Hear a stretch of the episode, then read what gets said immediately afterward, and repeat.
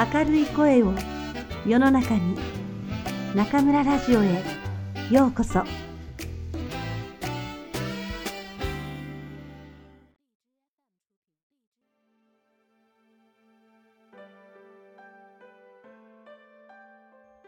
ラブレター岩井俊二。12背景渡辺博子様。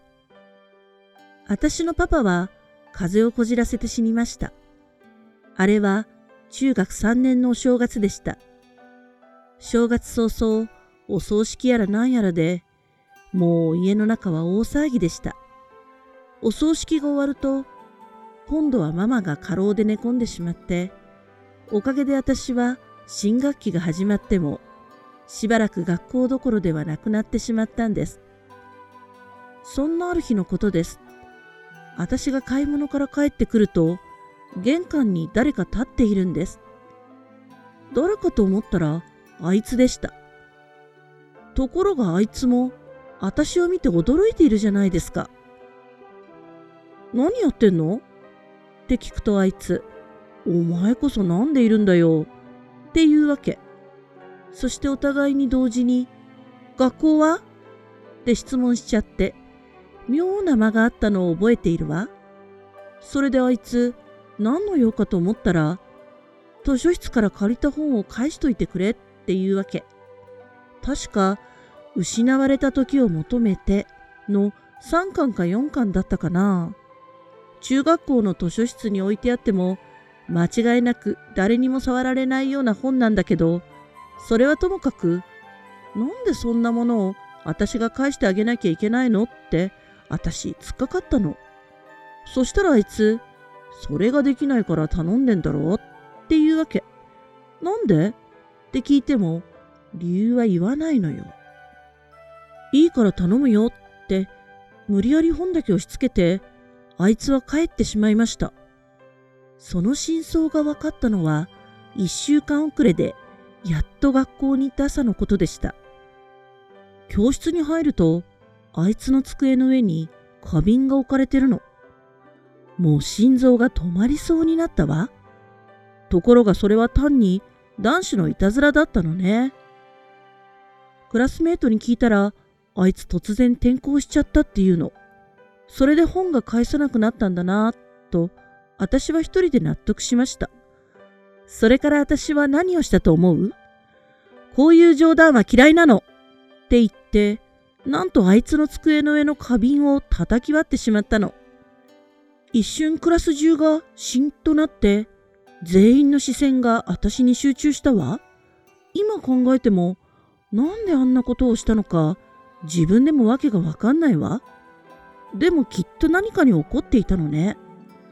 何に怒ってたんだか思い出せないけど、ひょっとしたらあの時、自分でもよく分かってなかったような気もするわ。それから私は一人図書室に向かったの。彼との約束を果たすために、というとちょっと大げさか。ともかく約束の本だけはちゃんと図書室に返したわ。これが私たちの最後のエピソードです。そしてあなたにしてあげられる物語もこれが最後です。藤井月祖父と私は揃って退院したママやアベカスさんたちに退院祝いは何がいいかと聞かれて、私と祖父は住み慣れたあの家をおねだりした。アベカスさんは、あのマンションはどうするのと頭を抱えていたが、ママは賛成してくれた。こうなったら、おじいちゃんが死ぬのが先か、あの家が壊れるのが先か、見届けてあげるわ。とママは言ったが、十中八九、家が壊れるのが先だろう。祖父はまだ病み上がりだというのに、今日も元気に庭の土を掘っている。私はまだちょっとそこまでの元気もなくて、縁側で手紙を読んでいた。それは、ひろこからの最後の手紙だった。大きな封筒には、私が彼女宛に書いた全部の手紙が同封されていた。背景、藤井月様。この思い出はあなたのものです。だからあなたが持っているべきだと思うの。彼はきっとあなたのことが好きだったんだと思います。でもそれがあなたでよかった。今までのこと本当にありがとう。また手紙を書きます。またいつか。渡辺博子。便箋をめくると追伸がくっついていた。追伸。あなたもやっぱり彼が好きだったんでしょ？そんなことないってば。私は手紙に向かってそう言った。え？祖父が勘違いして振り返った。中学の時に同じ名前のクラスメイトがいたの。それも男の子。それで？それだけよ。初恋の相手か？そんなんじゃないわよ。ただいたよって話。ふーん。祖父はぼんやり庭を眺めた。ほら、おじいちゃんの番だよ。いつき、あれを見ろ。祖父は庭に生えている一本の木を指さして。あの木を植えた時、あいつに名前をつけたんだ。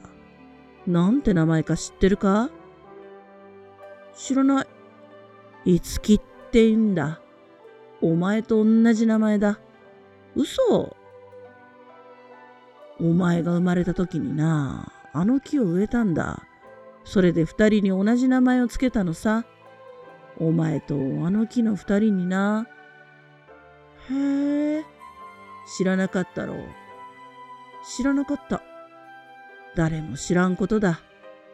こういうことは人知れずやるから意味があるんだ。そう言いながら祖父はニヤニヤしている。本当なの？今作った話じゃないの？さあな、人知れずやるから意味があるんだからな。それに関しては、結局のところ、真相は謎のままだ。はるかとあやとけいこは、色な中学校の図書委員である。最近流行った遊びに、藤井付き探しゲームというのがあった。ある日男子の久保田が突然図書室であるカードを見つけた。図書カードにただ一人藤井付きという名前の書いてあるカードだ。それはその本が藤井付きただ一人しか借りていないということを証明していた。ところがそういう本が何冊も出てきた。カードに藤井付きの署名しかない本だ。久保田はそれを探すのに夢中になった。そのうちそれが仲間の図書委員にも知れ渡り、いつの間にかみんなで競って探すようになった。それが藤井付き探しゲームである。ある日、また一枚新たなカードが見つかった。発見者の鈴木遥は、このカードだけは本来持っているべき人にあげるべきだと考え、仲間たちと一緒にその家に赴いた。その家とはつまり、私の家のことである。突然現れたお客さんに私は驚いた。生徒たちは照れくさそうにもじもじしていたが、そのうちはるかが、ちょっといいもの見つけたので、そう言って一冊の本を私の目の前に差し出した。それはマルセル・プルーストの失われた時を求めて、彼が置いていったあの本だった。唖然とする私に、生徒たちは、裏です。裏のカードと生やし立てた。言われるままに私は裏のカードを見た。そこには藤井付きの署名があった。しかし生徒たちは、まだ裏です、裏ですと言っている。わけもわからないまま、私は何気なくそのカードを裏返した。私は言葉を失った。それは中学時代の私の似顔絵だった。ふと気づくと彼女たちが興味津々に私の顔を覗き込んでいる。私は平成を装いながらそれをポケットにしまおうとした。ところが私のお気に入りのエプロンドレスにはあいにくどこにもポケットはついていなかったのである。